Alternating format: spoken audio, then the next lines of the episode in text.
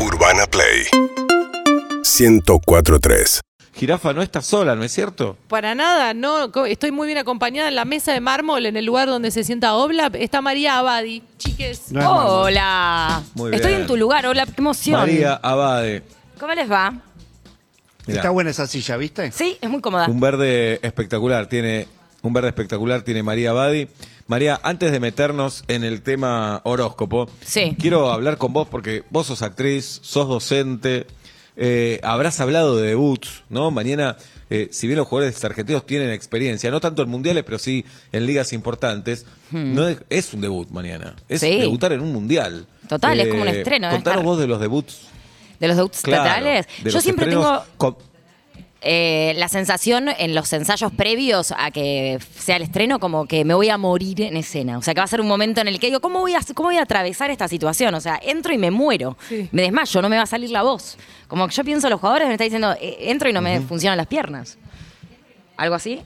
Sí, yo siempre pienso, hay algo parecido entre actuar y practicar un deporte que es la exposición. Otros te están viendo.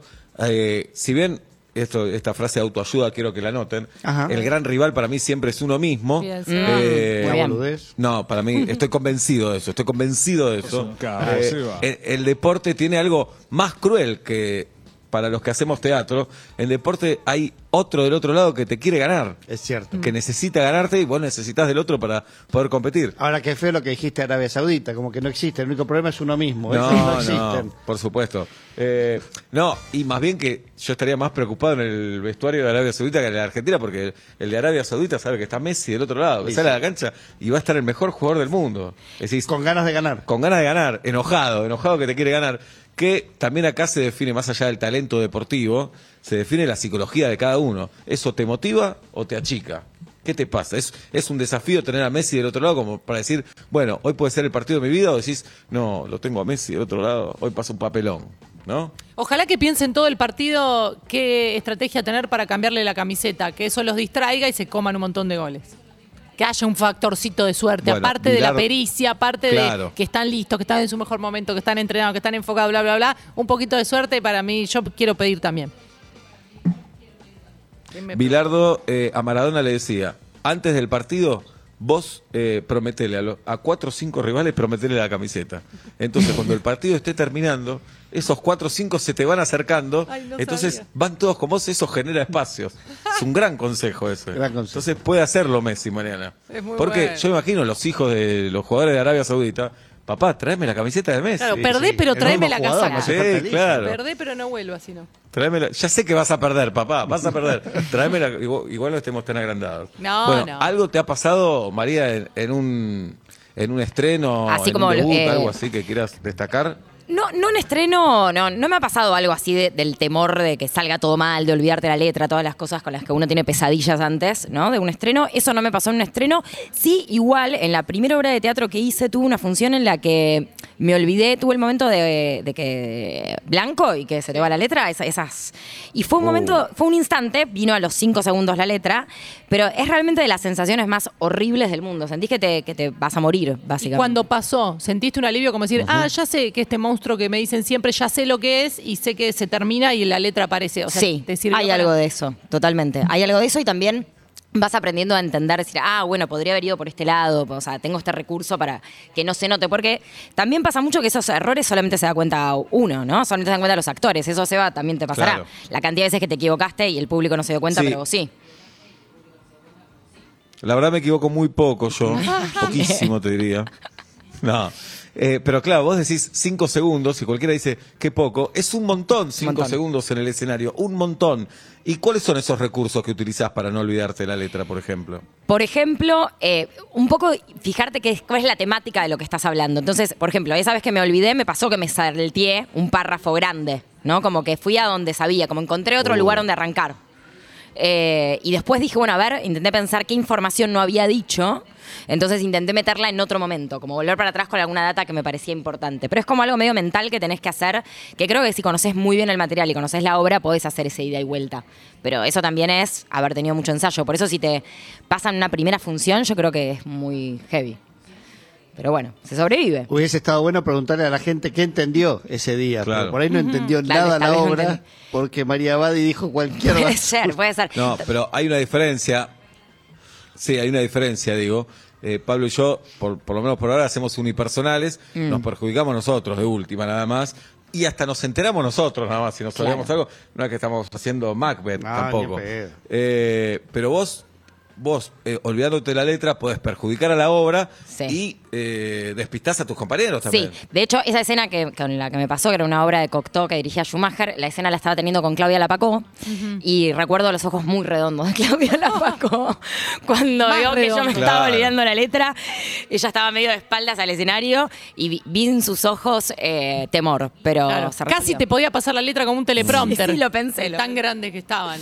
Realmente. Tenemos Scorpio, chicos. Eh, me parece, Sí. para Vamos. desmenuzar. Y aparte, hermoso tener Scorpio hoy, que tenemos a un, el escorpiano más famoso del mundo, que es Diego Armando Maradona. Maradona. Un re- buen Claro, representante y de Charly Scorpio. García también, Y Charlie ¿no? García. Bueno, estoy contenta que llegamos a Scorpio, que en realidad ya estamos medio en el fin de la temporada. Mañana termina medio en unas horas, ya no es más Scorpio y empieza Mirá. la temporada Sagitario. Les pido perdón, tuve con mucho trabajo, pero acá estamos. Eh, y es mi aparte mi signo del zodíaco, así que siento que por fin llega eh, el momento en los que puedo contarles todos mis males. Y yo que soy ascendente en Escorpio, ¿tiene algo que ver? ¿Podemos tener similitudes porque vos lo seas Oh. puro y yo lo tenga en el de la terraza, en la azotea? Terraza, terraza, terraza.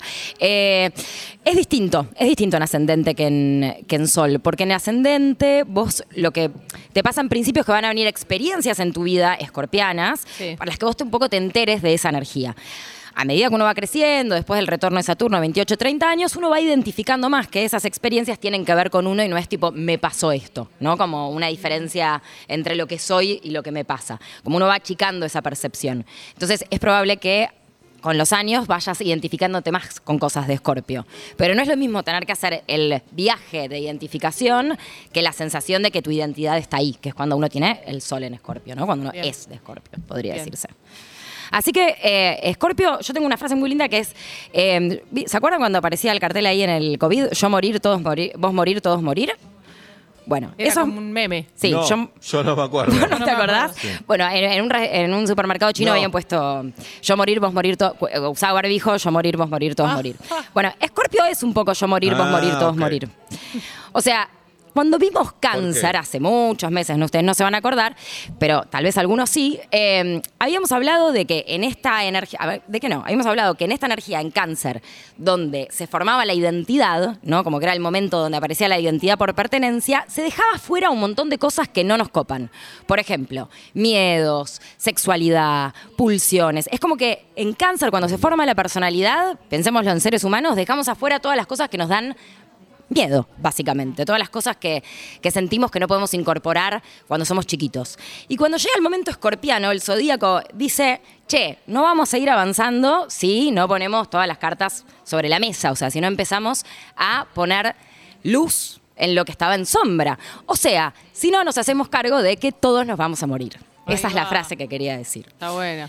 O sea, Scorpio es el momento en el que yo me entero que me voy a mm, que me voy a morir. ¿En, en qué sentido? En el que todo, en realidad es una información que tenemos prácticamente desde que nacemos, ¿no? Digamos, hay una de las certezas que tenemos es que nos vamos a morir. Sin embargo, como especie, ¿no? Y como sociedad, en otros, en otros lugares un poco menos. Es una información que negamos, no sé cómo la llevan ustedes, pero digo, lo sabés, pero en algún punto no, No estás mirando todo el tiempo la, la guillotina, como dicen. Sí, y hay como eso totalmente, y después que es, es un tipo de información que en algún punto, aunque lo sabés, lo negás, porque a veces si no es difícil seguir adelante con la vida sabiendo que tiene un fin. A la vez, qué poco ecológico sería que no nos, eh, si no nos morimos, ¿no? Digamos. O sea, está esa certeza, pero a la vez es un miedo la muerte. Quién lo tiene más, quién lo tiene menos, pero es una Pues- cosa que nos cuesta incorporar. Sí. Eh, y Scorpio trae esa información, pero a mí me parece interesante que lo trae en relación a pensar también la vitalidad que hay en la muerte. O sea, cuando un cuerpo muere, por ejemplo, deja muy fértil la tierra en la que, en la que muere. Hay mucha fertilidad ahí. Por eso tiene que ver, es una energía que habla de resurrección. Su símbolo es, por ejemplo, la flor de loto, que es una flor muy hermosa que crece en los pantanos. Eh, es esta idea de que, en- de que no existe la vida sin la muerte, de que la muerte es parte de la vida y que en esa muerte hay mucha vitalidad y hay mucho poder. Y eso también tiene que ver con la sexualidad, con la intensidad. Eh, así que, ¿cómo son los escorpianos? Intensos, muy intensos, muy intensos, muy sensibles, porque es un signo Bien. de agua. Sí. Ah, pensé que me ibas a ¿Y- decir y algo. ¿Qué cruza a Maradona y a Charlie? Eso, ¿qué cruza a Maradona y a Charlie? Para decir, eh, dos, dos artistas tan geniales, Sí. deportista artista, pero dos, dos seres tan, tan extremos, también tan intensos, tan geniales y tan únicos. ¿Hay algo que tiene que ver que sean de Scorpio o es una casualidad? Mira, hay, son los dos muy escorpianos eh, y los dos manejan algo bastante esc- escorpiano que tiene que ver con una sensación donde a veces pareciera que no hay límite, ¿no? Como lo escorpiano no siempre, pero digo, hay una sensación que ante el miedo, ¿no? De, de esta, de esta información de ver donde nadie ve, de ser una información muy ligada al inconsciente, hay una una reacción que sería como voy para adelante, como me mando, me mando, me mando, no conecto con el lado de los límites de la sensibilidad porque me quedo más conectado a un lugar un poco omnipotente, si querés.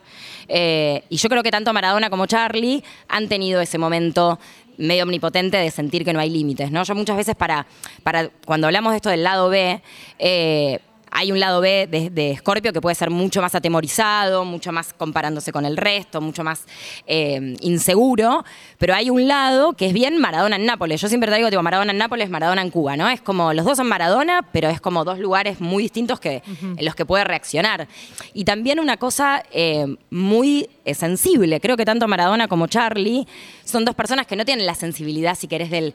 O sea, los hay una cosa familiar a Maradona y demás, pero no es que tal vez es el típico sensible blandito, ¿no? Como, No, no, no. Sin embargo, hay como hay una clara sensibilidad, digo, escuchando las letras de Charlie o la vida de Maradona, cuando habla Maradona hay como una persona que decís, a esta persona están pasando de todo. Claro, es como tiene un montón de, de aristas, como tenemos todas las personas, muchas, Sí. pero ellos, dentro de la genialidad, hay un montón de Maradonas y un montón de Charlie se- siguiendo solamente su carrera, no habiéndolos conocido en persona, que Total. haber sido mucho más. Y bueno, y los excesos también son eh, algo bastante escorpiano y tanto Maradona como Charlie los, los han tenido un Suegra de montón. Scorpio también. Eh, sí, y, ta- y Eh, también, también bueno, los la excesos. suegra de, de Julieta. Dijo María, excesos y ¿y me tus acordé. excesos cuáles serían? Teniendo en cuenta que, que vos sos de Scorpio. Que- Sí, eh, y bueno, yo he tenido mis, mis excesos así como de pronto de... Yo siento que soy potencialmente adicta a cualquier cosa, digamos. Después como que intento Hola. controlarlo porque tengo esa sensación de que puedo Hola. hacerme adicta a cualquier cosa. Como, no sé, ya sea un, al chicle o al, no sé, eh, al cigarrillo o bueno, pasando por distintas cosas. Pero en general intento no hacerme un poco adicta a nada porque siento que está en mí ese potencial, digamos, que me puedo obsesionar con algo. Hay algo muy obsesivo también en, en, en esta cosa del control que aparece en lo escorpiano. A veces aparece un momento medio obsesivo. Chicos, tienen Bien. un costado María escorpiano. Abadi, desde Buenos Aires para Doha, a- hablando de Scorpio.